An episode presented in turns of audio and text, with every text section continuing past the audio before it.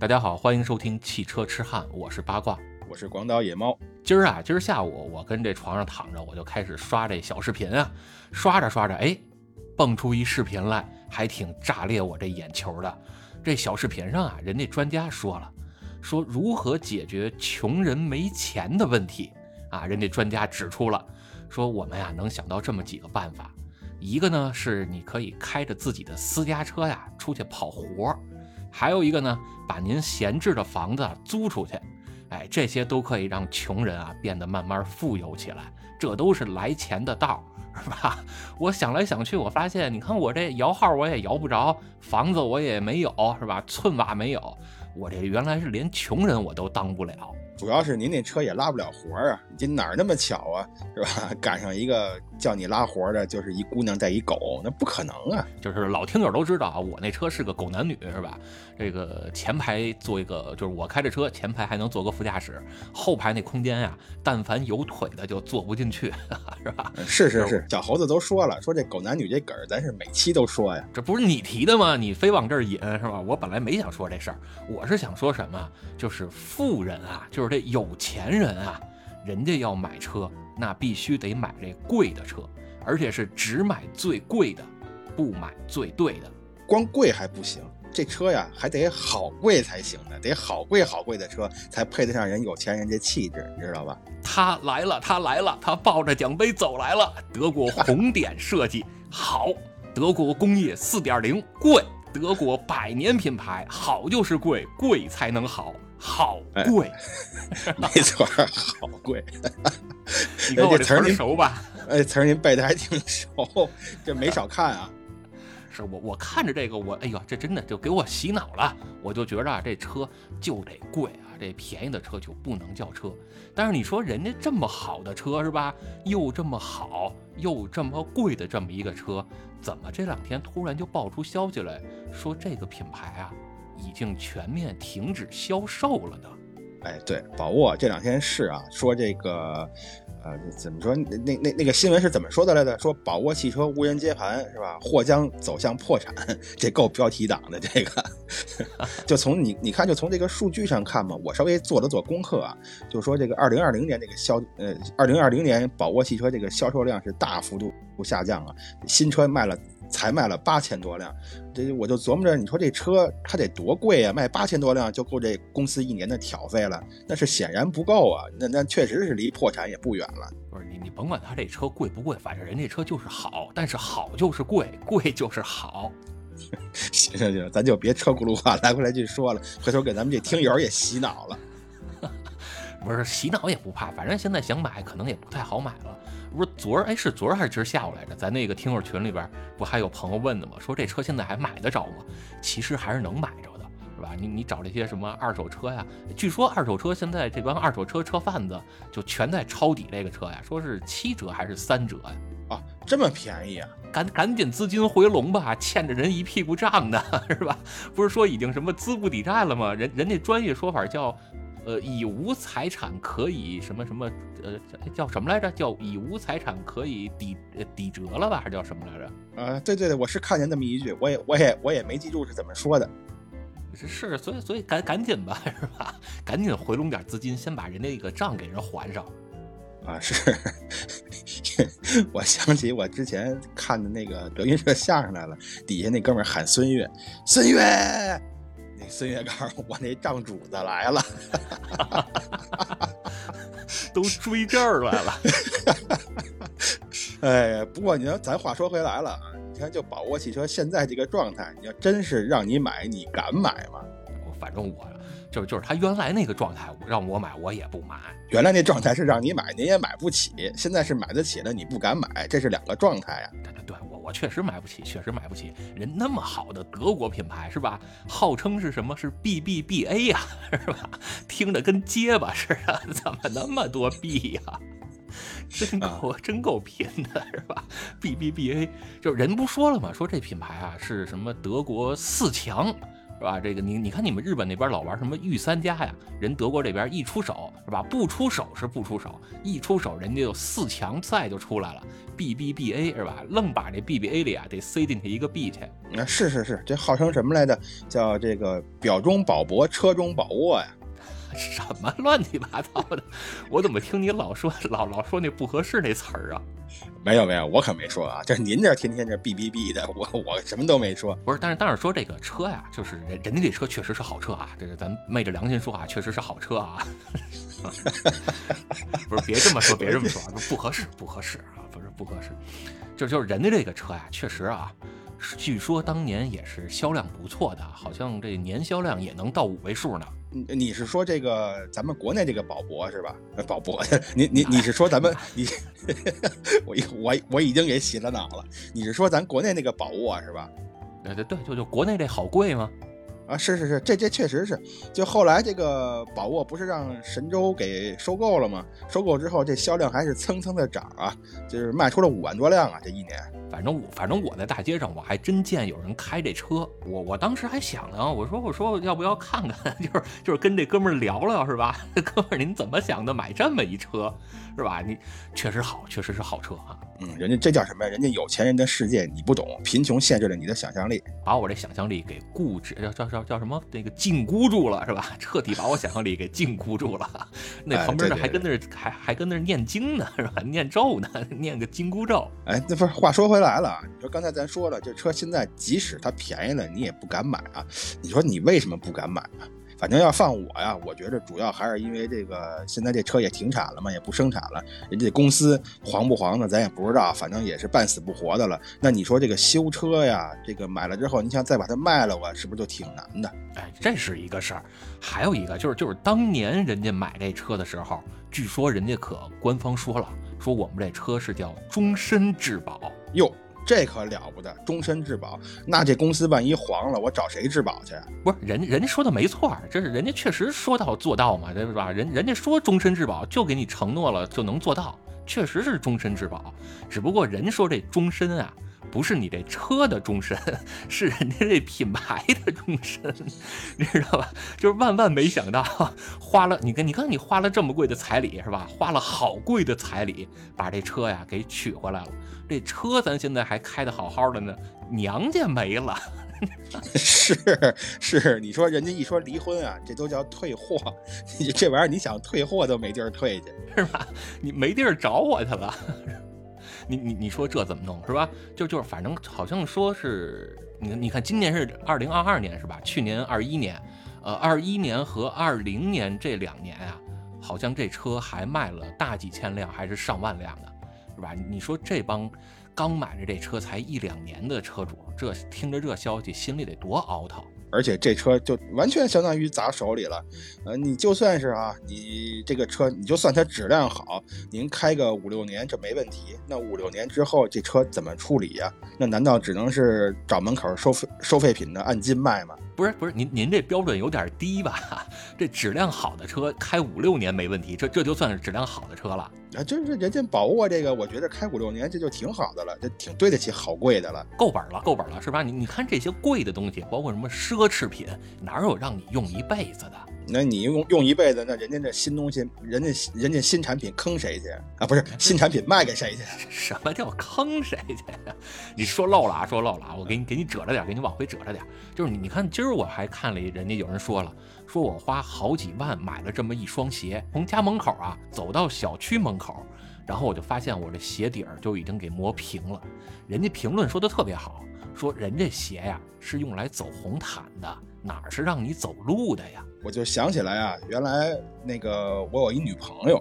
啊，就是特别喜欢穿高跟鞋，哎，我就特别不理解这高跟鞋呀。你说这种东西哈，你走路它也是走不了，你就勉强穿上它走完路之后，哎，它脚还疼。回去之后，你还得给脚上贴这个贴那个的，反正是磨出磨出水泡了呀，磨出血泡了呀，哎，反正是不怎么舒服。那你说它存在的意义是什么呢？后来啊，我就明白了，这高跟鞋人家就不是让你走路的，就您啊从家里穿这高跟鞋出去之后，您这脚就可以不沾地了。出门的时候是吧？有这个汽车拉着您到了超市呢，您坐人家那个购物的那个手推车，反正就是啊，这个脚不沾地。这鞋纯粹就是一个装饰品，它不是它不是用的，它没有什么实用，没有什么实用价值，就是不沾凡尘是吧？这个跳出三界外，不在五行中。哎，对对对，就一出门恨不得净水坡街、黄土店道那种。您这词儿老点儿啊，是吧？但但是刚才你说那确实也靠谱。你说这车刚买了没几年，车开的现在啊，就就是说咱现在这车没问题，开的好好的啊。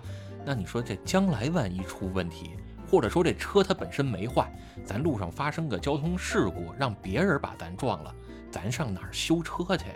这 4S 店现在是不是也就不再承接这些业务了？而且你说这保养是吧？将来可能也是个难题。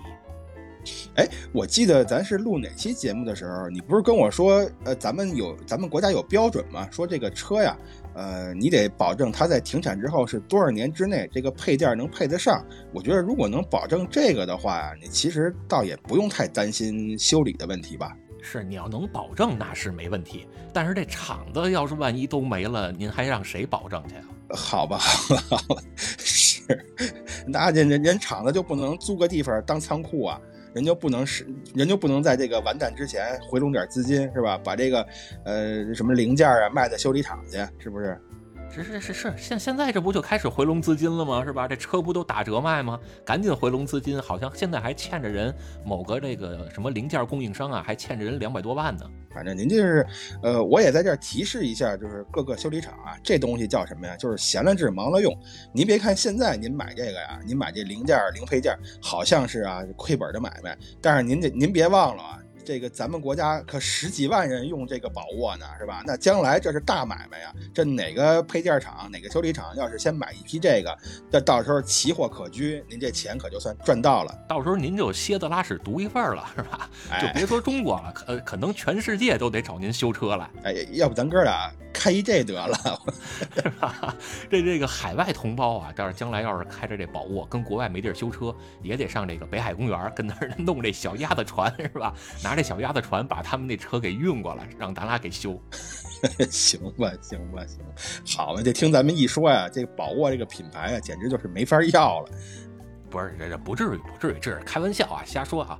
就是正经，人家宝沃这品牌还是挺好的。就是你要说它是德国品牌吧，一点毛病都没有，而且人家是德国百年品牌，是吧？到一九一九年啊，人家牌子就已经成立了。那哥们儿叫叫什么叫卡尔卡尔保沃是吧？你听这名字，卡尔本兹嘛是吧？这一家子嘛 是吧？一家子，啊对，叫卡尔宝沃。哎，我就琢磨，将来你要是创建一汽车品牌，就叫八卦汽车，我觉得销量肯定好。这太接地气了，这个名字是。关键是我这车，你知道谁最喜欢买吗？就肯定是那帮娱乐记者，狗仔队嘛。这就是娱记就娱记啊，这个这个别别老别老拿人家当宠物养。说这个宝沃汽车当年还真是啊，就是牛了一大阵儿啊。说它是最早采用叫什么自排变速箱和这个气压避震器的汽车，是吧？是是是，那个自动挡，呃，您就说自动挡就行了，别说自排变啊，自排变不老不不老好听的。您老往那脏的地方想，这我也没辙呀。不是，这是对啊，你你说什么叫自排变汽车？你说这还是还是那马车是吗？后边接一粪兜子。但是但是你说人宝沃确实啊，你像一个刚才你说的，人家是有叫什么自排变功能是吧？这个这个自动挡自动挡豪华轿车嘛，说是德国第一台使用自动挡的豪华汽车，也是德国第一台采用了这个叫。呃，自动的叫什么叫叫自动平衡的这个空气悬挂汽车啊？你你看现在都讲究空气悬挂、电磁悬挂，人家当年啊那是德国第一台用这个空气悬挂的自平衡汽车，而且啊这还是德国范围之内是吧？人家在全世界范围之内那也是第一台使用缸内直喷的车。哟，这厉害了！就我听说这个宝沃当年火的时候啊，它这个实力是比这个宝马和奥迪要强得多呀。说能占到德国汽车总额百分之六十，那得多大一公司啊？你说怎么就说完就完了呢？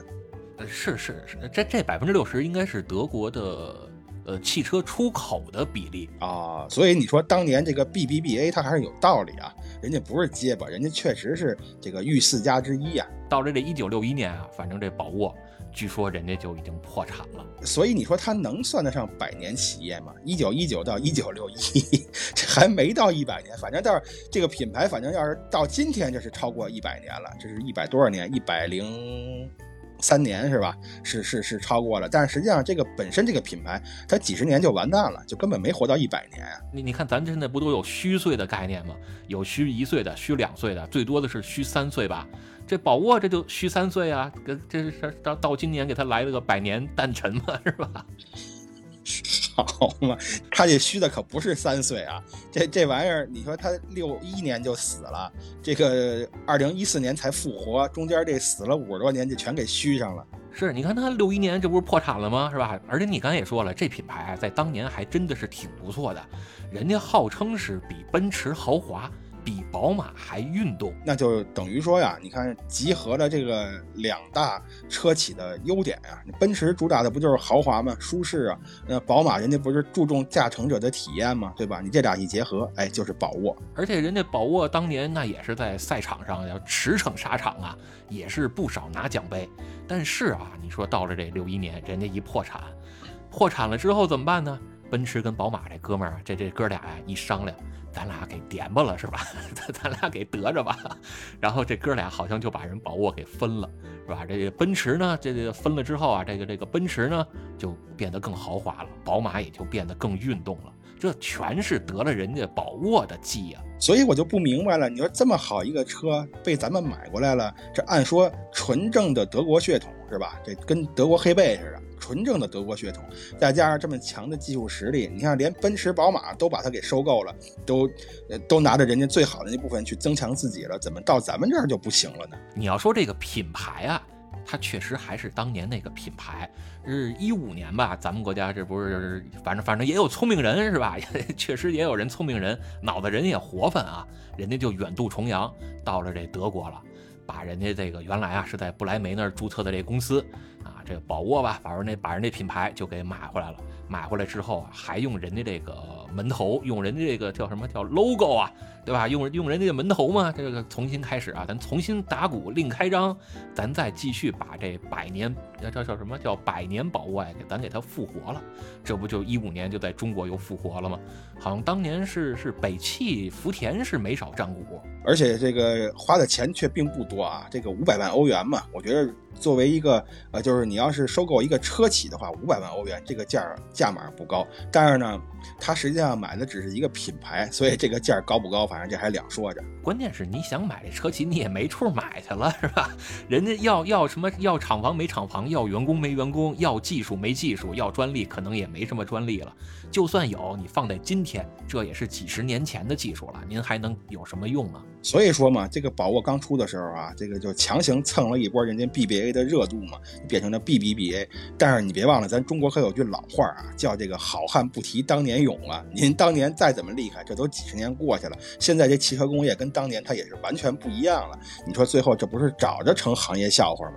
这这，但是你看啊，这个咱这一五年啊，咱这个什么福田对吧？北汽福田啊，北汽福田呢，把人家宝沃给改了回来了。后来啊，没过多久。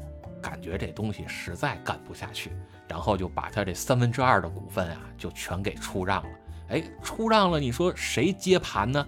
还真有这更聪明的人，就是这神州租车就接盘了。哎，这事儿我知道啊，这个神州租车确实挺聪明的。为什么呢？就是当年啊，人家这个。福田啊，北汽福田啊，接这个宝沃的时候，人还开了这个记者发布会了。人家说我们这个叫中国资本控制的德国品牌，是吧？我们这是工程师品牌，我们这就是好。所以这神州租车一看，哎呦，现在他们不行了，是吧？要出，这是抄底儿的好机会啊，这我得得着呀。哎，所以你看，人当时确实是挺聪明。哎，万一你说这个要是接手之后啊成了呢？但是没想到，没想到这神州租车也成了接盘侠了。我我其实觉得啊，就是你看人神州租车人聪明到哪儿了呢？就是你这车现在不是销量不好吗？是吧？那咱换个方式，咱以租代售。哎，买车的时候您一下掏这么多钱，您得好好合计合计。这租车您不用这么精打细算吧？是吧？你你说你租个车你还那么多穷讲究，这就不合适了。所以我就让这车呀，我我弄回来之后，我给它往外租。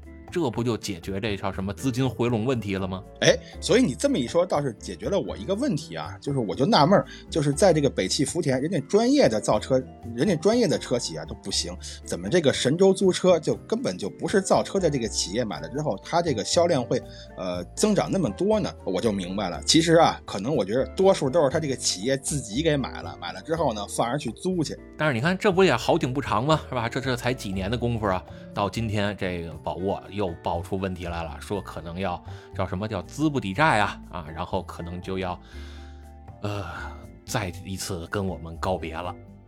主要是这个，还是刚才说那问题啊，就是神州租车这个企业，它本身也不是一个正经车企，是吧？人是租车的，又不是造车的，所以你就看这个宝沃呀，宝沃一共有是七款产品，是八款产品，几个车型是吧？就是这个这个产品的更新换代啊，还有这个市场这各个方面表现的都不是特别的好，或者说根本就表现的不好。咱说点文词儿啊，叫毫无建树，所以它造成最后这个结果完全可以理解。那你觉得什么样的车企？这个造车比较靠谱啊，那必须是斯巴鲁啊！好人给你钱了是怎么了？不，人给不给我钱，反正我这斯巴鲁仨字说出来了，在咱们巴老师这儿先混一波好感呗。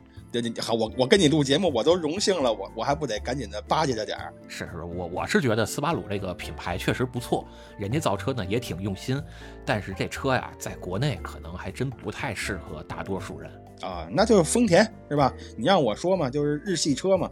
那德系车，这奔驰、宝马，这什么，这都挺好的呀。丰田是不错，丰田，你你看现在不老有一个说法吗？说这个开不坏的丰田是吧？啊啊，真的还有这说法呢？有，一直都有这说法啊，就是什么什么修不好的什么车，开不坏的丰田吗？修不好的什么车呀？您您您别藏着掖着。到到咱群里再聊，到咱群里再聊，是吧？这个进咱群，咱就可以肆无忌惮的这个掏心窝子说话了，是吧？啊，还有这些德国车，我觉得也也也是可以的。就是我觉得吧，汽车这个东西就有点像什么呢？呃，我这比喻可能不太准确啊，我觉得有点像贵族。就是你看啊，这个你想你想有钱这个事儿啊，我觉着呢，呃，努努力这不是什么特别难的事儿，是吧？你成个暴发户这是可以的。但是这个贵族气质啊。这可不是说你有点钱就能有这个气质的，对吧？你这需要可能是两代呀、三代呀，甚至更多的人啊，这个这个积累积累到你这代，哎，突然就出现了这个贵族气质了。我觉得这个汽车也是这样，咱并不是说这个非得是特别老的汽车企业才好啊。但是呢，你看这些老的汽车企业，反正。多数还是不错的，就是人人一个是人家经过这么长时间积累嘛，是吧？口碑啊，各方面都不错。再者呢，这个技术实力啊，就不断的研发呀，自己也有很多专利的技术。哎，我觉得这样的车企都应该是比较靠谱的。技术这块确实是啊，这个技术积累啊，是很多这个新品牌他们所不具备的。你看这个丰田，对吧？咱还接着说刚才那丰田，丰田在越野圈里不有这么句话吗？就是什么什么山是山，河是河，越野还得什么车是吧？你听过这话吗？听 听过，听过，听过，对吧？这这这，咱咱就不具体说什么车了吧，也不给人打广告，人也没给我个，连车模都不带送我的，是吧？不给他们打广告。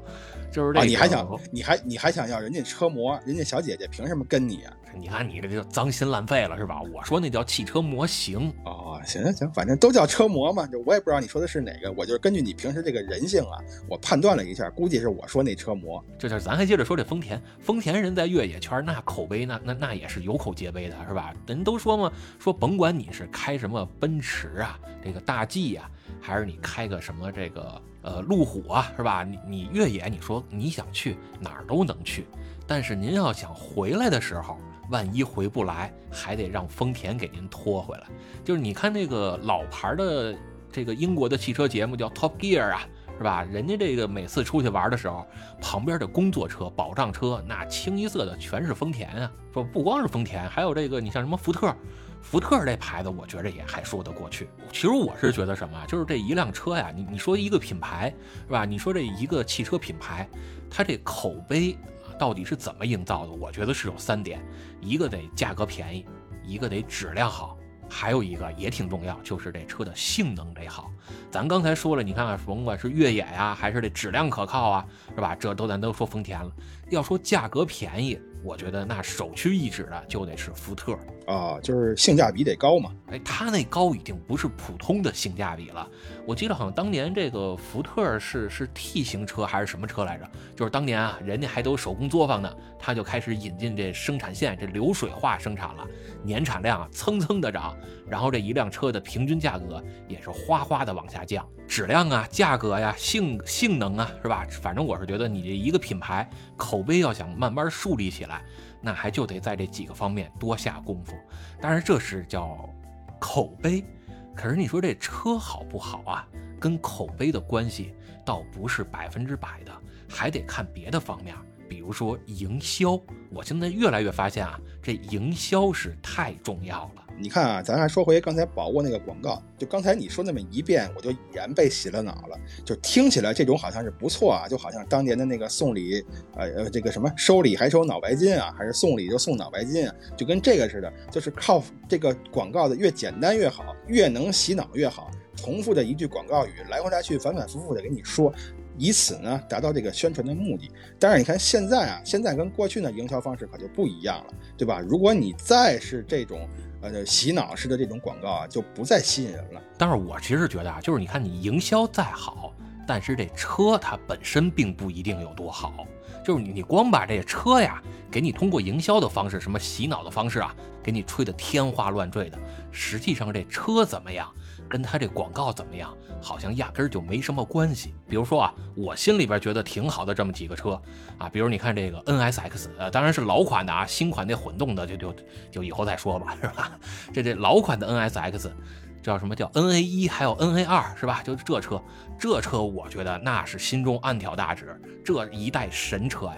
但是你当年你看它在国内有什么广告吗？别说当年了，是吧？好像现在它这新款在国内广告也不多吧？包括你还有这个什么什么这个，呃，莲花是吧？莲花这牌子啊，现在也让吉利收了。就是我我哎，我就琢磨啊，你说这些好牌子生产好的，呃，生产出了这么多好车来。他他怎么就人家就不去认真的去做营销呢？他们还相信这个叫什么叫酒香也呃酒香不怕巷子深。现在这个时代是酒香也怕巷子深了。就是现在这个时代，为什么说酒香也怕巷子深？就是因为这个产品啊太多了。咱们别的不说，咱就说这个汽车。你想这几十年前在大在大街上跑的有什么车呀？就那老三样嘛，是吧？普桑什么什么这个富康。还有这个捷达，就这就这几样嘛，没有什么别的车。当然现在你再看，就恨不得你往 4S 店里一去啊，就一个品牌下边的分支产品有那么多。那么多东西，你说说，我不可就就作为一个普通用户来讲，普通的消费者来讲，你说你可能把每一辆车全都试乘试驾一遍吗？你说你可能把每一个车的那个那个手册呀，或者说它的测评啊，你在网上下去查一下看一下吗？那绝对不可能啊！所以很多东西好东西它就被藏起来了。现在这真是酒香也怕巷子深。另外啊，这个呃汽车汽车企业可能跟普通的企业它还不一样。你比如说咱说这个苹果手机啊，在这手机这个东西它跟汽汽车它不一样，你可能用个两三年你就换了。这汽车反正除非你特有钱啊，没有说用两三年就换的。并且呢，就是这个造手机比造汽车呀，我觉得这个难度要简单一些。这个汽车真真是它是需要很长时间的积累，也需要很强的技术实力的。所以说呢，就是。嗯，他们可能啊，那些有名的厂家或者那些造好车的厂家，他们的精力更多的投入到这方向了，所以呢，就没有多余的资金或者没有多余的精力去做这个广告。哎，它这个看起来呢，就是好像是广告，就是咱按现在这个词儿叫露出的很少，但是这个车它确实是好车，反而是那些啊天天做广告那些企业，这个一门心思就想着我怎么骗人了。哎，这这么说不对啊，一门心思就想着我怎么着让我这个酒啊，这个普通的酒二锅头，我能卖出五粮液的价格。去，哎，全琢磨的是这个，反而就在这个车本身这个功，呃，车本身上下的功夫就不多。确实是你，你看这个人有的品牌啊，现在网上也有人干这个统计这个事儿啊，我也大概看了两眼，说看这每个品牌啊，这个车企每年不都有一个什么年报吗？是吧？你看他这个年报上花在造车上他花多少钱，然后花在广告投入上花多少钱，这大概啊心里可能就有个数了。比如你看啊，这个本田当年的 NSX 那是九一年吧，还是九几年啊？记不清了啊。人家那 NSX 啊，那当年是把 F1 的世界冠军，把车神塞纳给找来，给这车去做调教，是吧？大老远给给人家弄过来，到这赛道上一点点去测试这个车开起来有什么什么样的问题。你说这个八六是吧？这两天这新八六不是已经全国各地都开始陆续提车了吗？当年这一三年这老款的八六跟 B R Z，那也是把人土屋圭市给请来，那也是一尊神一样的人物啊，把人家给请来，提出一些改进的建议，是吧？包括你说这个咱国内这品牌吧，你像什么吉利、领克。是吧？就这些品牌啊，包括说人家现在旗下不要有一个莲花了吗？那也是老牌的这个跑车品牌了，是吧？我就想啊，你说以后啊，这个莲花会不会把咱们国人的骄傲，把这周冠宇老师给请来，给这车做做调教？也不是没这种可能啊，但是反正可能性不太大，我觉着可能性不太大，因为毕竟就是咱们在 F 一啊，在赛车这一块儿，就是可能取得的成绩啊，还没有那么的好。这个这个周老师跟这个塞纳可能还比不了，但是反正刚才咱不是说了吗？是吧？营销好，它不一定车好，这叫啊光说不练假把式。但是反过来，你像像莲花这种企业啊，还有一些你说的不怎么做广告的那些车企啊，但是车反而比较好的，那个你放到现在这个时代就不适合了。这就叫什么呀？光练不说，它是傻把式。是，所以我就说嘛，你这莲花这将来不得把人周冠宇请来？就是他虽然跟当年的塞纳比不了啊。但是这在国人那也是叫 number one 了，这就有点像啊，咱国内这个叫什么男足啊，冲出世冲出亚洲走向世界，而且已经杀入这决赛圈了。你你瞧你提这牙碜玩意儿，漱漱口 漱漱口啊。呃，好，你拿谁当例子不好？不过这个赛车呀，在咱们国内可能还算是比较小众的运动吧。是吧？这可能还还还不能说像呃足球啊，像这个乒乓球啊那么的有名。比如说啊，你要是啊生产一款鞋，您找马龙是吧？六边形战士，您找他代言，那我估计能大卖。但是在国内啊，就是如果你不是赛车圈里的人，可能知道周老师的也不是特别多吧。我也是上次跟你录节目我才知道的嘛，是吧？我还号称我还喜欢汽车呢，我还关注过几年 F 一呢，这我都不知道啊。所以这个车企他会不会请他来呀？但是不是没这种可能啊？您刚才你不是也讲这个莲花让这个吉利给收购了是吧？啊，那作为这个国内的这个车企，请一个咱们中国的 F 一车手去代言也好，去调教也好，嗯，也完全有可能。是，但是你说这些品牌啊，就是现在也开始慢慢意识到了，你得好好做广告了，得宣传了，是吧？得守住这阵地。你不宣传，那别人可就宣传了呀，是吧？你这车再好，你不宣传，人谁知道呢？可是我倒觉着啊，有的时候可能宣传的有点太过分了。比如我现在就经常看啊，好多这个叫什么叫这个新势力品牌啊，人家一说自个儿这个车，那首先就得说我们这车提速得多快多快，动不动啊百公里提速啊，这就得三点几秒。啊，这四点几秒的那都不好意思往外说，都得三点几秒，甚至二点几秒。我就特想说这个事儿，我觉得这个事儿就特别的不靠谱。就是你看啊，你买这个车，你买车选车，那你用你你买它的目的是什么？你是拿它去比赛吗？可能也不是，也许就是个代步。那您要那么快的提速干嘛呀？就是我觉得吧，哎，咱这点咱这说点稍微那什么严重点的话啊，就是我觉得这种广告啊，就纯粹的是在误导消费者。就是为什么说是误导啊？就利用了一个这个信息不对等嘛。如如果你放在几十年前啊，可能这个大家对于好车的标准就是什么呢？您这个有电动门窗，有有电动电动车窗啊，有空调。门窗，您还是搞装修的？呃，口这个口误口误啊，电动车窗是吧？有空调，这就叫好车是吧？就很简单呀。呃，但是现在呢，随着就是网络也越来越发达，是吧？你看这个测评车的也越来越多，这个车的知识啊也越来越普及。现在的人呢，就慢慢的有点开蒙了吧，就知道这个车呀，哎，什么叫提速多少啊，对吧？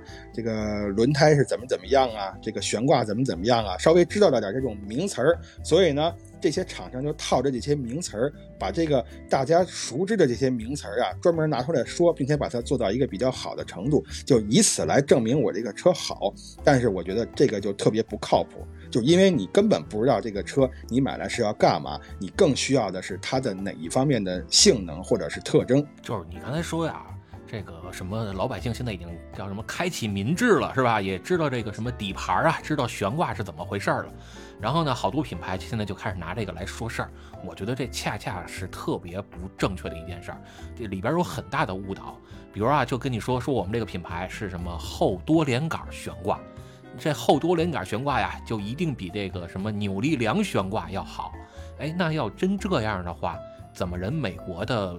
叫什么？美国的这个神车呀，美国这个五菱啊，是吧？美国这科尔维特，人家怎么还是用这个板簧呢？叫叫叫什么叫这个扭力梁悬挂呢？你包括说这个在 WRC 战场上，那拿了那么多年冠军，拿了那么呃拿了那么多年好成绩的这个什么 PSA 集团的这些车，是吧？标致、雪铁龙，那那些车。人家怎么不用这多连杆悬挂呢？哎，对，这也是我特别腻歪的一个事儿，真的就是整词儿，就是整词儿，就是给你整一个谁也看不懂的词儿，但是这个词儿呢还特别好说，说出来还特别顺嘴，然后呢 特别顺嘴吧，你就愿意在酒桌上跟人聊这词儿，你懂了之后呢，你就显得自己很专业，就用这种词儿呢去迷惑消费者。我给你举个例子啊，就比如说刚才咱说到那个营销的时候，啊，有这么一句话啊，就是这个车企啊，必须以用户需求反向驱动产品和定义产品开发，驱动营销服务，驱动整个客户价值的提升。你说光说这个，你是不是觉得挺高大上的？后边人就解释了，就是什么意思啊？说白了啊，就是让你去找网红去 去宣传你这个车，就简单就是这么一个意思。哎，就是这种东西，我现在特别的烦。就是你首先它是不利于交流，说完之后我也听不懂。你说我要是想装吧，我还只能假装点点头的嗯啊这是；我要是不装吧，这对俩人的面子都不好。我真问你一下，那个刚才你说那一大串悬挂那什么意思？你也给我解释不清楚，你也弄一大红脸儿是吧？就这种玩意儿，我觉得哎，你应该杀杀这个风气。是，所以你像刚才咱说这个悬挂这个结构啊，啊，甭管是什么多连杆啊，还是这个扭力梁啊，它真正关键的是它如何来调教，而不是你用什么样的这悬挂形式。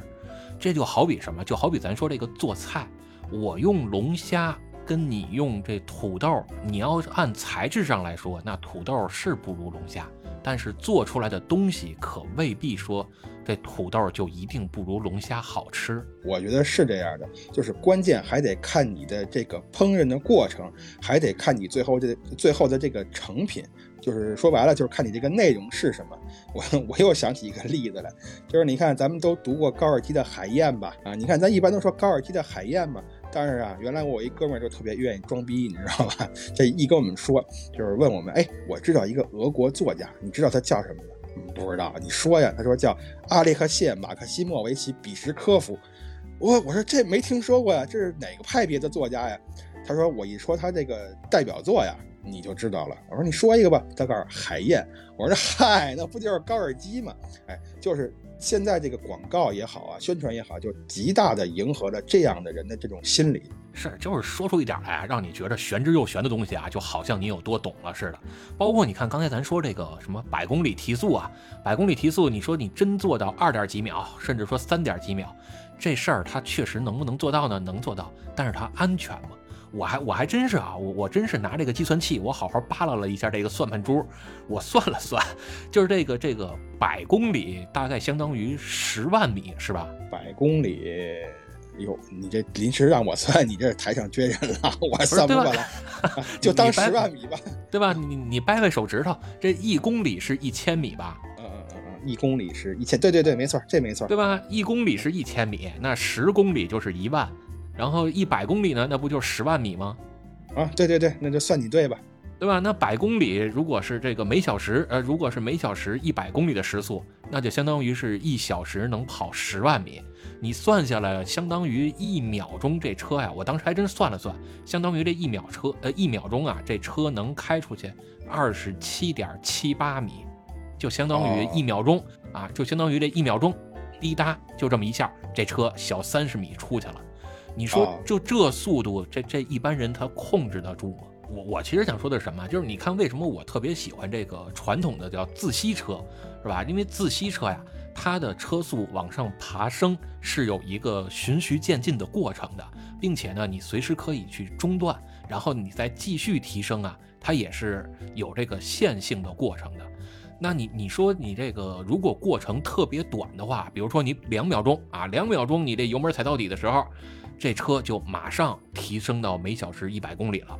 在这样的情况下，您只有两秒钟的准备，咱有这心理素质，包括这实际的反应和处理能力吗？嗯，我估计够呛。就包括这个推背感呀，好多人觉得推背感刺激。但是如果是一次都没体验过的，你头一回体验这个这种推背感，可能你除了刺激之外，还有点心慌。这一慌啊，你这手脚就不知道往哪摆了，是还真是挺容易出危险的，对吧？所以，我我其实是觉得啊，就是咱这个车的提速，你要说咱是赛车，那没问题，咱玩命的往它往它的极限上去追求，您弄到这零点一秒，我觉得都不为过。但是咱这车如果是在大马路上，是让一般人驾驶，是让咱普通老百姓开的。那这车它是不是还是得有一个限度啊？别给它玩的那么要命。我觉得特别是像这个城市里边啊，就是特别容易堵车呀，这个车堵着呢。如果这个提速慢一点。呃，虽然说不太利于缓解堵车吧，但是最起码呢，能减少一些追尾的危险吧，我觉得。但是您比如说，您这车好一秒就提到那速度了，咱别一秒，就两秒，你那个一一变红灯，您这边您这给一脚全油是吧？这车一下就窜出去了，我觉得这是也挺危险，对吧？一般人可能都反应不过来呢，这车怎么就超速了，然后下一秒就追尾了？呃，对对对，这个事儿是，就我有亲身经验嘛。我在那我在那个函馆，我第一次去函馆的时候，就是因为超速，因为我当时租那个车还挺好的，那个提速也快，我这一脚油下去，前面那警察就拿一小旗儿，您您您您过来吧，然后拿那表说我们这儿啊限速三十，刚才您开到三十五了，我 罚了我两万日元，你说我亏不亏呀？就是其实如果你当时是知道这限速三十，你看到他三十五了，是吧？等等你让他到三十的时候，你想停可能都没来得及反应呢，他就已经超速了，就完全不给你。任何机会啊，对呀，就是这个意思啊。所以说，你说提速这么快有什么好处呢？你拿它当噱头去宣传，呃，去去宣传是吧？我觉得没有任何意义啊。就是就是到头来，这个消费者是冲你这个加速性能来的。但是呢，人买车人就不赛车，你说要这玩意儿是干嘛使？不光不赛车，而且我觉得这其实挺误导的。就是你看现在大街上好多这个什么在红绿灯前边给你来一脚，就是叫什么叫崩一脚啊，是吧？叫崩一脚，就是这种事儿现在实在是太多了。我觉得这里边多多少少啊，宣传这些性能的这些品牌啊，得负点责任。就是人家确实是拿这事儿给你讲了个故事，给你画了个饼，让你觉得挺好。但是你这事儿是不是有点叫居心叵测呀？所以这个我就特反感吧。一个是说玄学名词儿，再一个就是用这种，呃，就是不太靠谱。呃，不能说人数据不靠谱啊，就是用这种可能说这个用处不太大。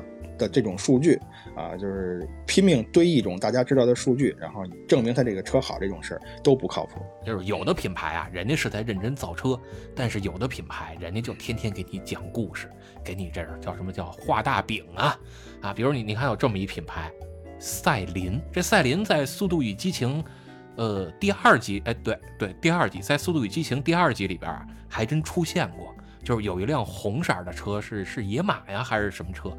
人家当时挂的就是这赛麟的标，这怎么野马的车要挂个赛麟的标啊？哎，你看，就是赛麟这牌子，其实人家早年间也是玩改装出身的。野马用的是人家赛麟的改装件是吧？应该说是赛麟在野马的基础上进行了一些改装之后，就可以以赛麟的品牌去出售了。啊，明白了，明白了，就跟你以前跟我讲的那个，把这个车切一半，然后把另外一车再切一半，这个前脸跟后屁股接一块，那就是辆新车是吧？是那意思。行行行，雪尔八零都出来了是吧？对对对，我就是忘了叫什么了。对对对，这就是他，对。是，但是但是你甭管怎么说啊，赛麟这车人当年那也是有一些能拿得出手的东西的，包括在一些这个大奖赛上啊，也是有一些不错的表现的。今天这赛麟啊，那咱就两说着了，是吧？这是今天这赛麟生产出来那些车呀，这反正跟日本那 K car 啊，跟日本几十年前那 K car 有一拼，外形都特别憨态可掬，挺可爱的。憨态可掬啊，行行行，然后您接着说怎么着了？还有这么一品牌啊，也挺逗。这你看，咱刚才咱一开始啊，不是说了吗？说人家这个叫什么宝沃呀，当年拿过德国红点设计奖，是吧？有这么一品牌。就是前两天我在这个喜马这直播间里也看了，人家说啊，这就是人人别的这个这个主播呀，也跟那儿聊车。然后呢，有一人上来就问了，说听说有这么一个品牌叫高和，问人家知不知道，人说知道啊。然后他说这高和这个这车呀，最近也拿了德国红点设计奖了。然后说的叫什么？他那个门啊，是吧？各种方式开呀，就跟变形金刚似的，什么什么欧翼门，是吧？弄得乱七八糟，天花乱坠的。我当时就想，这车反正我确实也见过，在在这个展厅里啊，包括大街上我也见过这车。它这个车门开的确实是挺有新意的。啊，就是一般，就是我说这心意不是说在别的车上没见过啊，而是能在这一辆车上见着这么多种不同的开门方式，是吧？这事儿人玩的是挺有新意的。但是你你说这一辆车，如果它的最重要的卖点是我这车开门的方式，而不是这辆车本身的驾驶跟乘坐品质，那这车咱咱买它干嘛呢？就天天买回来在大街上展示我这车怎么开门吗？是吧？你你说是？你你说上一个 是对吧？你你说上一个拿红点拿这德国红点设计奖跟这出来炫耀的，这不就是宝沃吗？这现在什么下场啊？不不不，不是这个意思。人家买回来这车呀，人家为什么买它呢？人家就是为了呀，能每天呀都给自己女朋友啊或者给自己老婆一点仪式感。你看您每天上车的这个姿势都不一样啊，对吧？今儿这车门是往上开的。啊，明儿这车门是横着开的，后儿这个车门改滑动开了，是吧？那每天都不一样，这是为了增加生活中的仪式感。我觉得这个还是有实际意义的啊。那那那你这最多也就是玩三天，三天以后就得换女朋友了，是这意思吧？对对对对对，就是这意思。行了行吧，你你你这想法挺好，是吧？挺符合你这内心的独白的。哎，是是，你这这多好啊！你看人家这个是吧？这个既给生活增添了仪式感。这个还促进了这个男女之间的交往，这一举多得呀！啊，是那这个头些年坐地铁的时候，不有这么一广告吗？什么绿豆蛙给生活加点料，是吧？啊，对对，给生活加点绿，没错。是人人说是加点料啊，不是加点绿，弄得跟这叫叫叫什么叫佐龙啊，是吧？索隆啊，跟这个佐罗似的，弄一满脸绿毛。哎，行行行，没事，咱还接着说车，咱接着说车，就不扯这个。呃，我我还有这么一个想法，就是你说这个车本身是吧？咱说的那些车，可能反反正我是不太能 get 到这些车好的点啊。人家确实有好的点，只是我可能 get 不到。但是你说我能。这个比较感兴趣的这些车啊，这个比较好的这些车，它就一定能卖得好吗？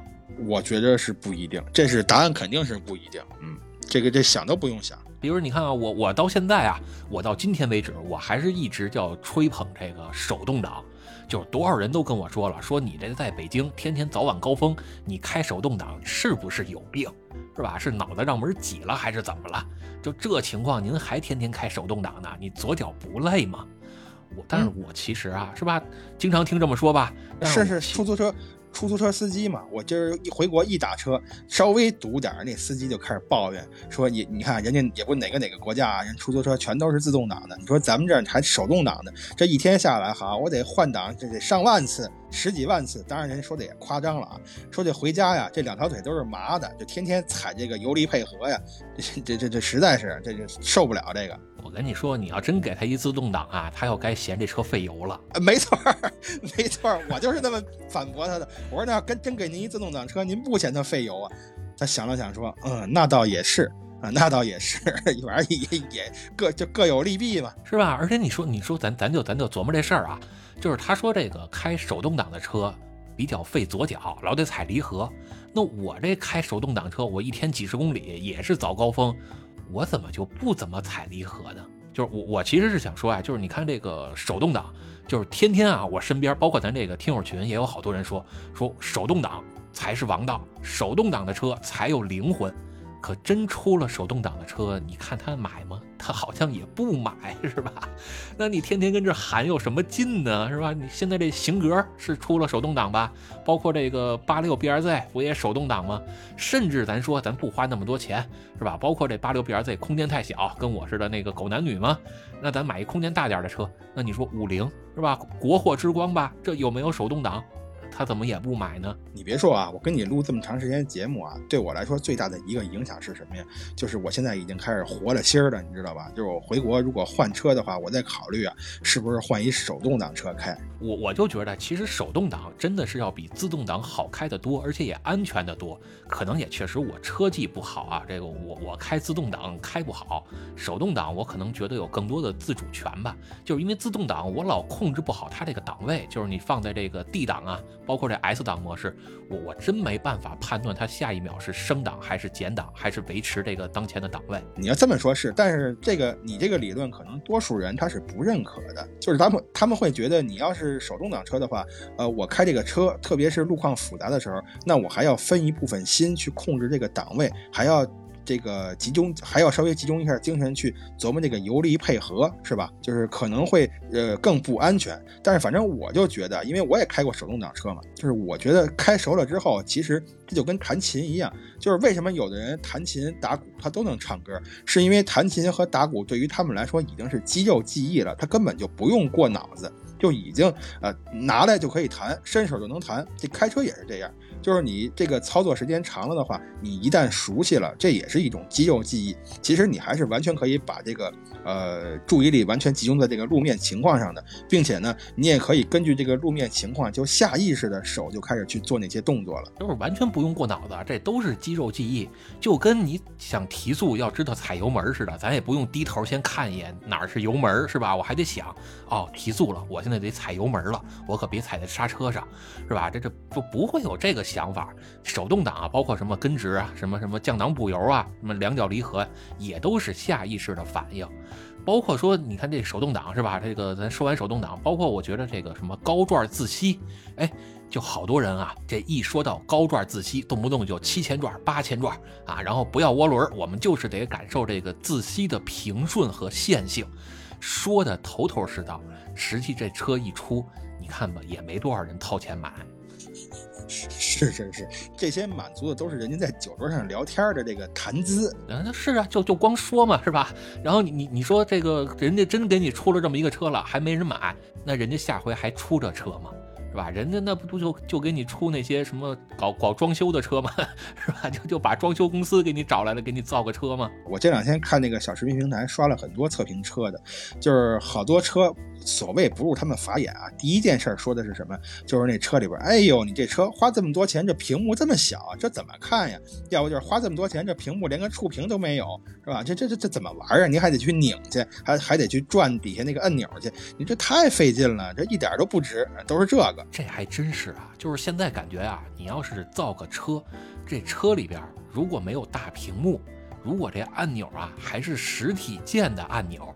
您这车就是上世纪的产品，现在就没人买。我我当时我就反反正我一直我也想不明白啊。你说这实体按键的按钮跟这大屏幕上的这按钮，到底哪个更安全呢？肯定是实体按钮更安全呀。而且我甚至有的时候就觉得这个按钮啊，它也不完全安全。就是你看那个飞机上啊，飞机上它不光有按钮，它有很多这个波动的那个开关。我觉得这个波动的开关实际上比这个按钮还要安全。就是这个东西，它电子的东西用的越少，机械的东西用的越多，它就越安全，因为你可以对它实现百分之百的控制，不会说因为哪个呃芯片烧了，你这个车就完全失去控制了，对吧？你只要电线是结实，那根线够结实，你就可以对它实现控制。所以你还是得开这老捷达，你知道吧？老捷达那出风口是吧？包括那桑塔纳那出风口，不底下都是一拨杆吗？哎，对对对，是。说来说去，你又给我定了性了，不是？而且这个东西它真不能说老啊。就不是说我这个岁数大了，我觉得这个是对的。就你看之前咱聊那期那个女司机的时候，人家小猴子不都说了吗？人家零零后吧，人家就不喜欢现在这种车，动不动就弄个按钮，动不动就弄个触屏，人家也不喜欢呀。就是一定不能说为了新而新，是吧？这个新啊。它是给我们带来更好的安全和功能，安全一定是在功能之前的，尤其是这么大一个庞然大物，动辄就一两吨，是吧？你开起来又百公里多少多少时速，安全一定是在功能性之前的。那你说咱为了新而放弃这些安全性，放弃这些可靠性，是不是有点叫舍本其末了？叫叫叫怎么叫怎么说来着？这词儿舍舍本逐末，舍本逐末啊，对吧？这叫舍本逐末了，是吧？我我我这又暴露我这文化水平了，是吧？所以所以我是觉得，你说这个造车到底是应该让这些车企的专家呀，让他们拿主意啊，还是说多听取老百姓的意见？就是现在好多车啊，好多这个汽车品牌上市一款车之前，人家都做充分的市场调查，就给他这个目标受众啊，比如说二十五岁以下的，年入千万的，是吧？让让他们填个调查问卷啊，填一个调查问卷呢，可能送他一个钥匙链，那能值个三块两块的。然后人家就填完这调查问卷啊，一看说这些我们的潜在潜在粉丝啊，潜在车主想要的车得是大屏幕。得是星空底儿，恨不得啊！人现在说了，说这个雨刷器要是喷水，那就太 low 了。咱得让这雨刷器啊，能刷刷刷的放激光，是吧？就能用这激光把这挡风玻璃上的脏污给你消灭掉，这才叫高级。好吧，您那是雨刷器，您那是光剑呀，就是星球星球大战这都出来了，这个。我再给你提一个，就这个这个雨刷器啊，它不光得发光，是吧？跟那光剑似的，而且啊，它随着运动的越来越快哈，它上面还能显示出字儿来，比如说显示一行“安红，我想你”，是吧？这这这才叫高级呢！我跟你说吧，有。不过我觉得啊，有这都有啊，有这个后市场你能买到，就是买这么一块屏啊。然后贴在你这后挡风玻璃上，前边你可以有一按钮，你还能接电脑，电脑呢能给你这个这个设计不同图案导到这设备里，然后你摁个什么一二三的按钮啊，后边那块屏幕就能显示不同的这个图案。不过我觉得还是得听人家专家的意见，就是这个东西专业的事儿还是得交给专业的人。就虽然说啊，你做一些呃消费者的市场调查问卷，我觉得这也有必要。就是你这东西造出来，它本质上还是要卖的嘛，你是要赚钱的嘛。你造出来之后，那大家都不买单，是吧？那你费那么半天劲，那研究经费那不就全亏了吗？那这样的话，以后谁还去研究这些车呀？就没了啊！但是呢，就是这也这也得有个限度，就是说你不能说呃，光为了你这车好卖，是吧？把这个专家给你提的那些建议全都给抛弃了啊！你就就为了好卖，就是好看，就是一个外貌协会，我觉得这也不行。我觉得啊，咱还是少干这种叫外行指导内行的事儿，是吧？你你说你你你本身你就不懂车，你跟大街上啊随便拉了过来这么一哥们儿，然后让他说说说来吧，呃拉过去这么一哥们儿，让他来吧，说说你给我们设计个车吧，啊，人家给你开的，人家也能说的头头是道，说这车加速啊，百公里提速啊得零点五秒以内。啊，这车的这个空间呀，得比公交车还大，里边呢得装十个水床，是吧？然后还得装各种的音响啊，这个车顶上还得有个闪亮的灯球，但是这闪亮的灯球呢，还不能影响我这全顶天窗，是吧？就是一通天花乱坠给你这儿说的叫叫叫叫叫什么叫天花乱坠吧？给给你弄完之后，您再看这车还能要吗？您说这个，你现在连磁悬浮列车都做不到。是，但但是保不齐人家能做到，是吧？而这样的车呀，还真不愁卖，是吧？还还就是卖的挺好，所以我就想说，你说这卖的好的车就一定是好车吗？这个肯定不是这样，卖的好的车它真不见得是好车，卖的好的车它一定是符合大众审美口味的车。你比如说现在讲究什么呀？讲究什么现代感呀，或者说科技感啊？科技感这个词儿是比较新，是吧？就讲究科技感呀，就像就好比是钢铁侠的那一套贾维斯似的，你一上车，小度小度，是吧？这个打开天窗，那天窗唰开了，你看我这车多高级，声控的是吧？我这个全车人工智能，啊，恨不得弄成，恨不得就想弄成这样的。当然，现在咱这个科技水平还达不到这个啊，这这这你弄的弄出的东西也是不伦不类。上回咱不也讲了吗？那无非就是说你一句话控制一种东西。对吧？它识别你的语音就是一个单片机的功能嘛，对吧？它没本身它没什么高级的。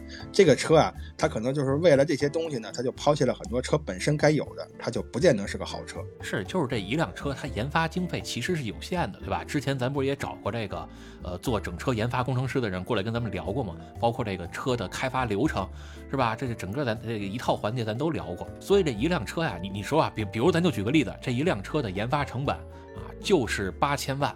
这八千万如果都花在这些高科技的智能上，比如说什么大屏幕啊、二十个音响是吧、座椅按摩，都花在这上边了，那这车的行驶和乘坐品质上，它就分不到那么多成本去考虑了。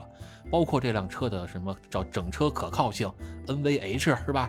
这些上它分不到那么多钱，那这车在这方面的表现就不尽如人意了。是吧？那那咱老百姓买车到底该怎么选呢？一，咱不能看这些广告，尤其是这些洗脑的广告，是吧？然后呢，咱还不能听这些车评跟那玩命的吹，这这这谁？这个这个 是吧？小虎子，这这不就好贵吗？是吧？天天跟着洗脑，那你说咱怎么去挑选一辆靠谱的车呢？我觉得咱还是首先得找这个靠谱的品牌呀，呃，像一些大品牌什么的，这就跟挑学校是一样的嘛，是吧？那你看这个什么野鸡大学，这这为什么没人爱上啊？对吧？你一听这名字就不靠谱。这个车也是，首先得品牌得靠谱，咱不咱不一定非得说它是百年品牌吧，因为百年品牌它也不见得靠谱。咱就比如这个宝沃啊，但是最起码呢，就是它在业内啊，呃，这个销量也不错，口碑也不错的这种品牌，我觉得还是可以信赖的。确实是和销量确实有关系。你说这销量要是太小众的这车，咱买回来啊，第一这维修配件可能也不好找；第二这车将来要想再出手，也没什么人敢接盘。关键是你刚才说这个品牌是吧？我我觉得这品牌这事儿其实也挺重要的。就是你看啊，这个不同的品牌，其实在不同的国家，人家是有不同的这个叫什么叫战略部署，是吧？你你看，比如说啊。在美国，你要想买斯巴鲁，我觉得就特别靠谱。但是在国内要买斯巴鲁，那真得好好掂量掂量。那你还买斯巴鲁？就我我是一般人吗？是吧？你能拿一般人的思维去考验我吗？是吧？就是斯巴鲁啊，就是我是觉得，第一，它在国内的车型很有限，就尤其是我买那斯巴鲁那车呀，那是太小众的车型了，是吧？就是斯巴鲁，一个是车型比较少，另一个呢，就是它在国内的。这个就是小城市，咱都不说了。大城市，你像在北京吧，它在北京也就这么几家 4S 店，并且离的这市中心还都挺远的，就基本上都得五环开外了。那你说咱跑这么一趟 4S 店，其实也挺费劲的。包括你说他找到配件，是吧？这全靠进口，这你关键时刻这多着急。就是还是得买，呃，稍微流行一点的这种大众品牌，就是至少说对于一般老百姓来讲，你修车不成问题，你这开起来还是稍微能踏实点。啊，对，而且您得结合一下，看看您所在的城市啊，这个 4S 店，包括这些什么修理厂，是不是能提供特别方便的售后服务？比如你看这个什么什么铃木啊，还有这阿库拉，这阿库拉现在现在还有几个店是吧？你说你真买了这车，您上哪儿去维修保养去？这多头疼啊！包括还有这什么马自达，好像听说马自达 现在跟国内混的也不老健康的是吧？人还说要出这个什么新款的这个什么后驱啊，直列六缸后驱啊，车我觉着应该是大概率会是好车，但是我我毕竟还没开啊，咱现在就这么猜，就这么分析啊。但是这车您买回来，国内有多少店能拾到这车，咱也得考虑考虑。还有就是这品牌它还能存在多久？你看这铃木是吧？还有这阿库拉。这不眼瞅着吗？是吧？这这没准哪天就就可能也要暂时离开咱们了。包括还有这个小众啊，你你像什么拉达尼瓦，是吧？就就这车，真是您要是玩这车的人啊，身边也有朋友，也有关系，也有能倒腾那也有能拾到车的，比如说认识开修理厂的，认识开改装店的，那您弄这车问题不大。咱要就是一穷二白，也不认识这人，也没这关系，选这车，我觉得还是慎重。咱刚才说那些，其实都是叫传统传统车企，是吧？包括这新势力的品牌，哎，这新势力的品牌啊，我跟你说吧，我就一提到这个。我这就就打开话匣子了，总觉得新势力这帮人啊，他就不是造车的，你知道吧？人家就是 呃玩什么呀？就是玩网吧装修这一块的感觉。这个网吧不光能装修，人还能生产 PPT 是吧？装装个装个 PowerPoint，人家不能玩 PPT 啊？对对对，就是这样。你看现在的网吧。这个跟我小时候那网吧可不一样了。我小时候那网吧一进去，那机器是吧？那显示器都发黄了，这个烟雾缭绕的。你看现在这网吧进去都跟酒吧似的，这不就跟那个新势力造车那感觉差不多吗？都跟进了迪厅似的。所以你让我选这个新势力，反正我觉得啊，这个咱咱咱这么说，我不知道对合适不合适啊。反正在我看来啊，他们就没有什么靠谱的，并且刚才你说到一个很重要的问题，就是这个品牌能够存续多长时间？就当然了，可能在这个政策的加持下，这个新势力它。也许会发展的越来越好，或者越来越多，但是越来越多不意味着你以前的企业它能它的生命力就很很强，就像雨后春笋一样嘛，就无数的这种新企业出来了，但是这每一个企业它的平均寿命能有多长，这个也真不好说呀。我其实还是觉得什么，就是新势力啊，我从这么几个方面来看，这个车谁负责设计，谁负责研发，谁负责调教。以及谁负责生产，还有最后的售后问题。这不都得有专业的人去做这个事儿吗？这有什么可问的呀？专业是专业，但是这专业呀也是分高低的。比如你要找一个什么国内啊，已经这个很多年见不着他们车的这么一个品牌，人家手里啊有汽车生产的牌照，你让他给你生产这个车，你觉得它质量能好吗？比如一个什么三线甚至四线品牌，反正我呀就是也看过这些车，是吧？就是围着这车呀左三圈右三圈的我也见了，是吧？我我是没找到它好的点在哪。可能人家是喜欢这种叫什么叫不对称的美啊，是吧？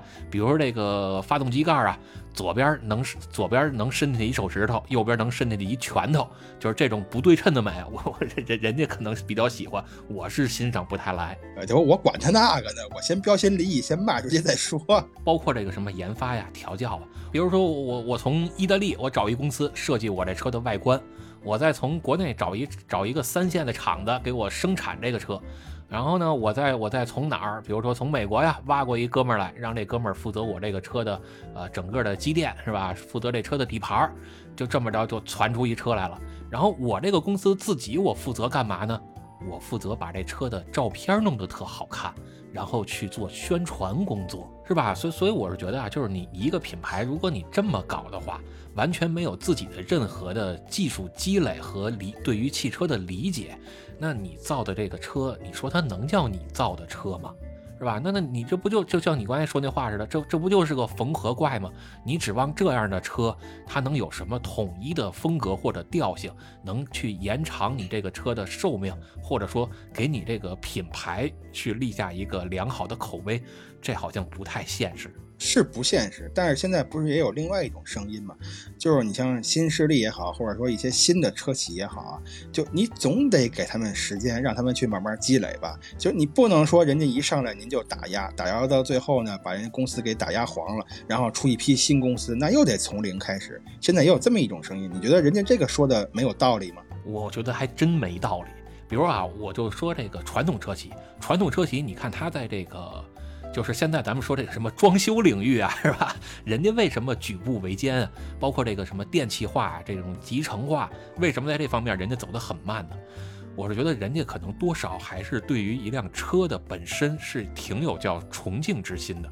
就是我们生产这个东西，至少它是个车，是吧？这是一个挺神圣的一个产品，并且呢，人家还是挺考虑说这辆车它将来交付到市场，交给用户。在路上行驶的时候，它会不会有哪些潜在的问题？我一定要大胆论证，小心实践，而不能把步子迈得太大了。但是你看这些新势力啊，这些品牌，我觉得人家那真的是敢想敢干。就是这个车到底投放市场效果怎么样，不一定是吧？反正你你们你们就给我当个叫什么叫实验用户呗，是吧？这个你们开出来的怎么样？我这儿后台我也能调着数据，我发现这不太理想。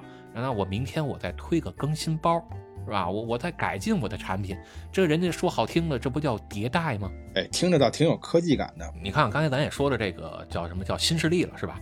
传统品牌啊，就是这个传统车企，我是觉得人家有些车也不老靠谱的。比如，比如说啊，我我带着咱听友可以回顾一下最近几年啊，这不靠谱的车。比如头些年有这么一个车啊，光辉神圣的一辆车。就是这车呀，一碰撞，这 A 柱可能就会发生一些形变，是吧？这是一个，还有一个呢，就叫这铝换钢事件。包括还有你像什么什么，有的品牌啊，是吧？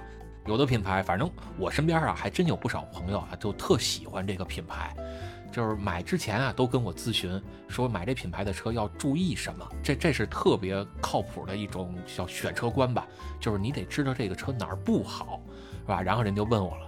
我跟他说啊，就是这个品牌啊，你买他的车，强烈建议你买他们家的延保，就是延长保修是吧？哎，对，一定要买他们家的延保，要不然您这过了三年五万公里，呃，反正啊，你你就看到时候渗不渗油吧，是吧？这个从渗油到漏油，这可能只是一线之间。